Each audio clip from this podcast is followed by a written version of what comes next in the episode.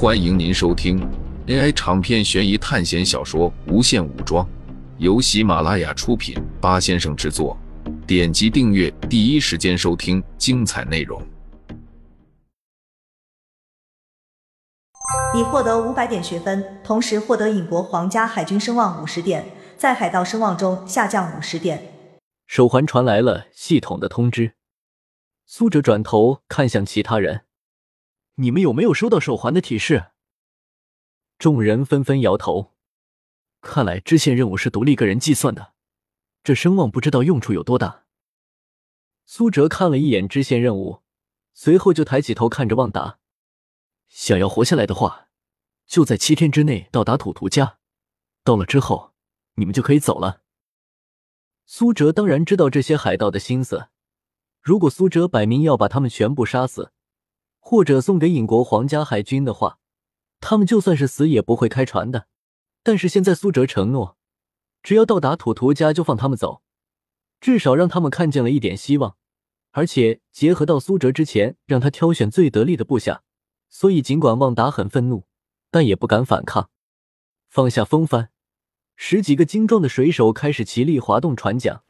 旺达把转盘滑动四刻。随后，船慢慢的在海上行动起来。耗费了这么久的功夫，终于是开始了第一步。孟凡奇深吸了一口气，刚才海盗带来的浓雾，随着他们船只的沉没也就消散了。为什么你们海盗来的时候会带来浓雾？孟凡奇看着正在掌舵的旺达问道：“这是我们海盗的秘密，不能告诉你们。”旺达说道。他此时已经摆脱了愤怒的情绪。对于海盗来说，经常会有死亡，只要自己能够活下来就行，其他都是次要的。所以在港口生活的人经常称呼海盗为肮脏又恶心的存在。顺便告诉你们一句话：在海上航行，只有女人的话，就会有灾难发生。旺达不怀好意的看着旁边的冷心，这又是你们海盗的秘密吗？冷心慢慢的靠近大胡子海盗，拔出剑问道：“喂，别这么心急嘛！要是砍伤了我，就没有人给你们掌舵了。”狡猾的海盗一旦适应了这些人的性格和行为，就会变得油滑和得寸进尺。他当然知道这个队伍的领导是苏哲，在苏哲没有发话之前，这群人根本不敢伤害自己。我们从东方来，倒是对海上的传闻很感兴趣。反正还有好几天的时间，你可以给我们讲解一下。”苏哲说道。他们来到的这个世界，虽然名叫加勒比海盗，但也可能只是盗用了一下背景。如果他们没在剧情的话，之后做任务和行动都没有参照，那这场考试就得用另外一种方式进行了。但就在大胡子海盗要开口的时候，远处突然传来了一声闷雷：“我就说吧。”船上出现了女人，将会带来厄运。旺达用一种敬畏的表情看着远处的大海，众人循着他的目光看过去，一片黑压压的乌云将要笼罩过来，从其中可以隐约看见忽闪忽闪的惊雷。暴风雨要来了！众人马上开始准备，将甲板上的一些东西都拿到甲板下面，然后从桅杆上方牵了好几根粗麻绳。这些都是防止人在暴风雨中被甩出甲板。乌云还没有笼罩过来，海面就开始变得不平静了。小湖可以用荡起涟漪来形容，但是到了大海，那就是惊涛骇浪，一道浪比一道浪更高。船身刚好被一套波浪抬起，凌空滑行了一段时间，又重重的拍在海面上。在海上，最好祈祷不要遇到暴风雨，遇到风浪不大的还好。要是遇到风浪大的，基本就活不了了。苏哲知道一项研究，要是暴风雨太大引导的波浪卷起时间更长，或者是海底的地震引起的长波，那将会卷起疯狗浪。这种浪会直接将船只拍翻。很多发生在百慕大三角的诡异沉船，很多都是疯狗浪引起的。因为哪里的磁场引力很奇怪，会让波浪从远处开始涌起，最后卷起比楼房还要高的巨浪。尹西那边的几人，陈波还有唐毅都开始呕吐起来，他们纷纷跑到船边。但就在这时，一道大浪打过来，直接将唐毅从船边拍了下去。这人就在一瞬间就不见了。船在海上飞了十多米远，而被海浪卷飞的唐毅，已经在数十米远的地方了。快，你们快回到船舱里！苏哲让洛星还有陈紫薇几人回到甲板下面，他们的脸色很不好，因为活生生的一个人就这么被大海吞没了。但就在这时，苏哲踩着甲板，一下子飞跃了几十米，一头扎进了大海里。此时的大海是深黑色的，你永远不知道几千米下面到底有着什么样恐怖的生物。也许这些生物就在海底，用看猎物的眼光看着你。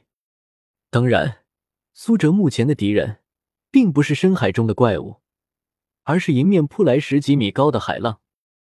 乌云已经覆盖了他们头顶，唐毅根本没有兑换关于水性方面的强化，在这么大的海浪面前，就算你再会游泳。在露出头的时候，也会被一道浪打懵。当然，苏哲也不是头脑发热，他现在的力量可是超过了常人十多倍。瞬间解开基因锁二阶，手臂一滑，整个海面被分开了十多米宽的缺口。随后，他一把抓住唐毅的身体，直接一扔，就扔到了船上。当然，他身体骨头有没有断，或者有没有脑震荡之类的毛病都是后话了，先保住命最重要的。苏哲也没有兑换水性方面的能力，要是能在海面上行走，倒是不用这么麻烦。随着苏哲就像是一颗鱼雷一样，游到了船的旁边，然后手指抓住船身一侧就爬了上去。让苏哲感到惊讶的是，这唐毅居然没有晕过去，他应该有强化过身体。不过他现在状态不是很好，刚才他就想要呕吐，加上又在海里受到了惊吓。整个人就呆住了，只是他看到苏哲上来后，眼中不知道流出的是眼泪还是海水。谢谢，他对苏哲说道：“刚才在海里的时候，他真的以为自己要死了。如果他之前还是跟尹熙在一起的话，应该已经沉在海里了。”苏哲全身也湿透了，不过他看起来并没有什么事。这次救人虽然麻烦了一点，但对于他来说很轻松。你为什么要救他？尹熙目睹了全过程，当然对于苏哲的实力又有了全新的认识。救人需要理由吗？如果是我愿意，那什么都可以。苏哲的话他们都听到了。随后，尹熙、陈波和王彪等人露出了复杂的神色。当然，他救唐毅确实是自愿的，不过除了表面上的原因，还有更深层的东西。对方虽然是和他在一个班级。可是却彼此还是有隔阂。这次班级对抗考试，说不定还有需要他们帮忙的地方。当然，不需要他们帮忙，也不要他们在关键时刻搞什么小动作。另外，他不知道在考试里死了人之后，积分会出现什么样的变化，规则里也没有说。但是有些东西就是学校埋下的陷阱，就像之前杀死同学会扣一万学分一样，苏哲根本就不知道，所以。能尽量减少这类损失，就尽量减少。尹熙和王彪两人将唐毅扶了下去。天空中突然一道惊雷闪耀，惨白的光照在苏哲的脸上，那道刺眼的光芒就像是天神的警示一般。之后，暴雨像石子一样降了下来，打在人的皮肤上生疼。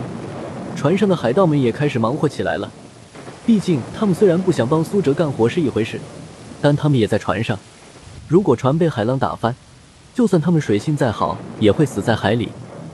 狂风呼啸，雷鸣电闪，一场巨大的暴风雨降临。听众朋友们，本集为您播放完毕，欢迎订阅专辑，下集精彩继续。